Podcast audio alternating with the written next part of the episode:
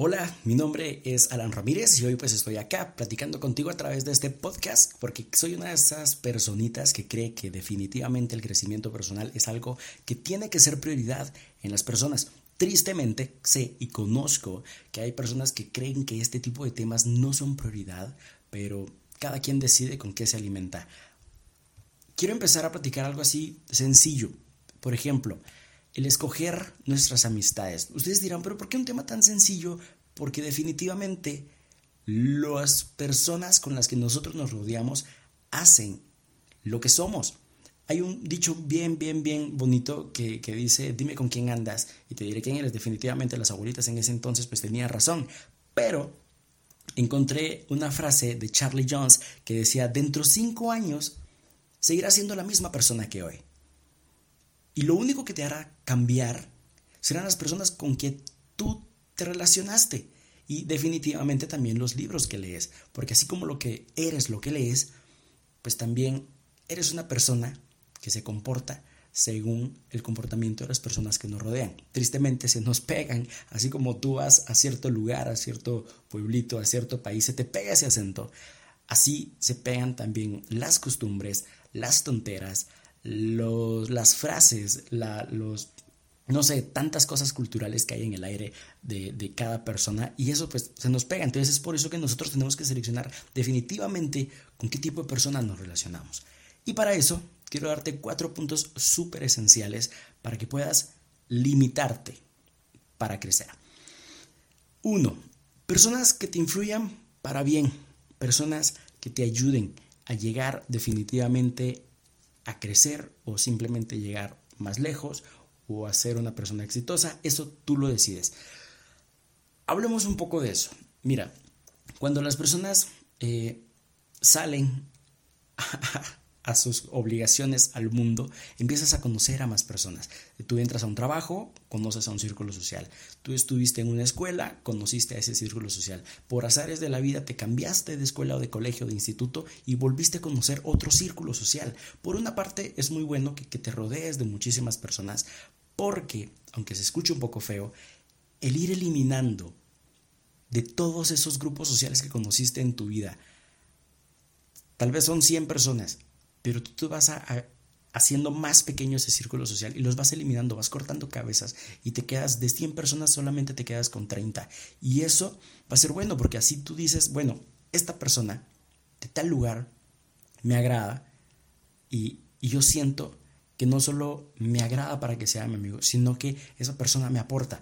¿Por qué? Tal vez yo no estoy estudiando en la universidad, pero esa persona ya va en su primer año universitario. Entonces esa persona me está inspirando a que yo me anime a poder ir a, ir a inscribirme en la universidad. Si esa persona es una persona muy religiosa, le gusta leer la Biblia, va todos los domingos a la iglesia y tú quieres ser una persona que también tenga esos beneficios eh, religiosos, pues vas a aprender de esa persona. Por lo tanto, esa persona te aporta. Entonces, no se hable más. Definitivamente tienes que seleccionar a esa persona para que tú crezcas con ellos. Pero si esa persona incluso aporta también y te ayuda para que puedas crecer, imagínate, estás encontrando oro en un montón de lugares donde hoy la amistad verdadera es tan escasa. Bien dicen eh, los ancianos que, los amigos se podrán contar solamente con los dedos. Y sí, definitivamente si tú me preguntas, Alan, yo me imagino que, que por todo lo que haces tienes a muchísimos amigos. Yo te voy a decir, claro, tengo conocidos, tengo contactos, tengo amigos y tengo un equipo de trabajo. O sea, son términos diferentes. Las personas empiezan y aprenden a titular a ciertos grupos sociales porque esos grupos sociales los divides según el aporte que te den. Vamos con el punto número dos. Las personas que te apoyen cuando se te agotan las fuerzas definitivamente tienen que quedarse en tu círculo social. Mira, yo tengo a muchos eh, amigas, pero más que todo amigas, que amigos que, a veces tienen problemas que, con familia, con noviazgos y todo eso. Y, y, vienen y me buscan a mí, me dicen, Alan, mira, aconsejame, que aquí, que allá. ¿Por qué me buscan? Porque creo que soy de esas personitas que se sienta y te escucha. Te escucha, te escucha, te escucha y te escucha. Tal vez yo ya estoy harto, estoy aburrido de todo lo que me están diciendo, pero precisamente eso, ese, ese tiempo que tú le dedicas a esa persona que te está escuchando, es lo que vale oro. Y definitivamente nadie está para escucharte tus, tus problemas, tus dolores de cabeza o incluso tus bobadas. Pero pues quiero platicar también de otro tema que es las personas que te permitan ser tú mismo. Ese sería el punto 3. Son las personas correctas. Mira, yo lo identificaba mucho eh, con diferentes aspectos. Por ejemplo, amigos de iglesia, amigos de colegio, amigos de universidad, amigos de trabajo. Van a haber lugares donde tú no te vas a sentir bien. Tristemente, así es. Pero va, va a haber un lugar de todos los que te mencioné donde definitivamente tú te abres, donde tú te sueltas, tú te liberas y empiezas a hablar como, como nunca, te empiezas a expresar como nunca. Ahí, ahí precisamente eres tú mismo y esos amigos que te comprenden, que te aceptan tal como eres, sin evitar, no sé, color de piel, género, gustos musicales, gustos sexuales, no sé, todo eso, ahí donde te acepten tal y como eres, donde tú te puedes reír a carcajadas tal y como lo haces, ahí te vas a empezar a dar cuenta de quiénes son esas personas con las que debes empezar a contar, con las personas que te deben em, trabajar más en ellos y, decir, no, yo quiero salir con él, yo quiero ir a comer con ellos porque en realidad yo me siento bien. Te ahí te sientes bien, síguele, que nadie te pare. Vamos con el punto número cuatro, las personas que te ayuden a crecer en la fe, definitivamente, son personas que aportan. Yo soy una persona que, que cree en Dios, definitivamente, y sí tengo círculos sociales que son muy religiosos, porque tal vez eh, yo no los acompañe todos los días a la iglesia, pero pero, pero, en tantas cosas que hablan, de la nada a veces Dios te habla y, dices, bueno, hoy, hoy tal vez aprendí algo que en la Biblia, eh, no, yo nunca lo leí porque no me gusta leer la Biblia o algo así.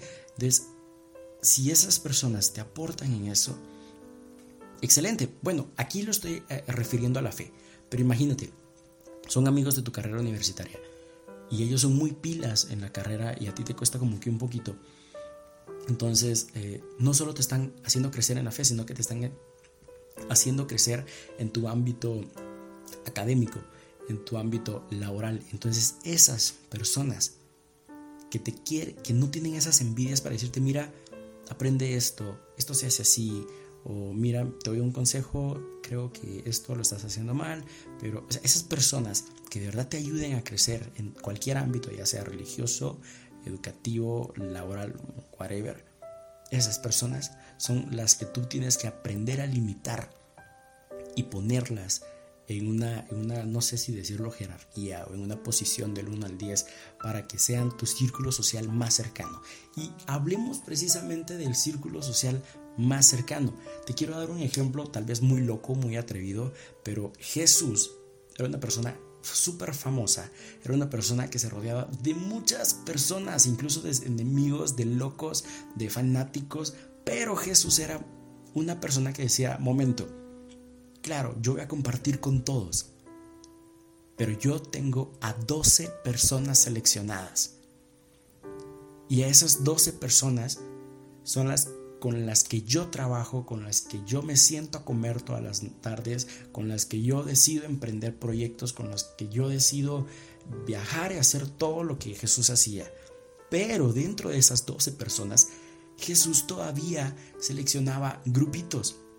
Llamaba, no sé, voy a mencionar nombres al azar, no es que ellos sean, llamaba a Pedro, Juan y a Pablo y, los juntaba y les decía, miren, eh, quiero que vayan a tal lugar y que me hagan esto, la, la, la, la, la sin embargo, a pesar de haber seleccionado 12 de miles de millones de personas, todavía hacía un filtro después de esos 12.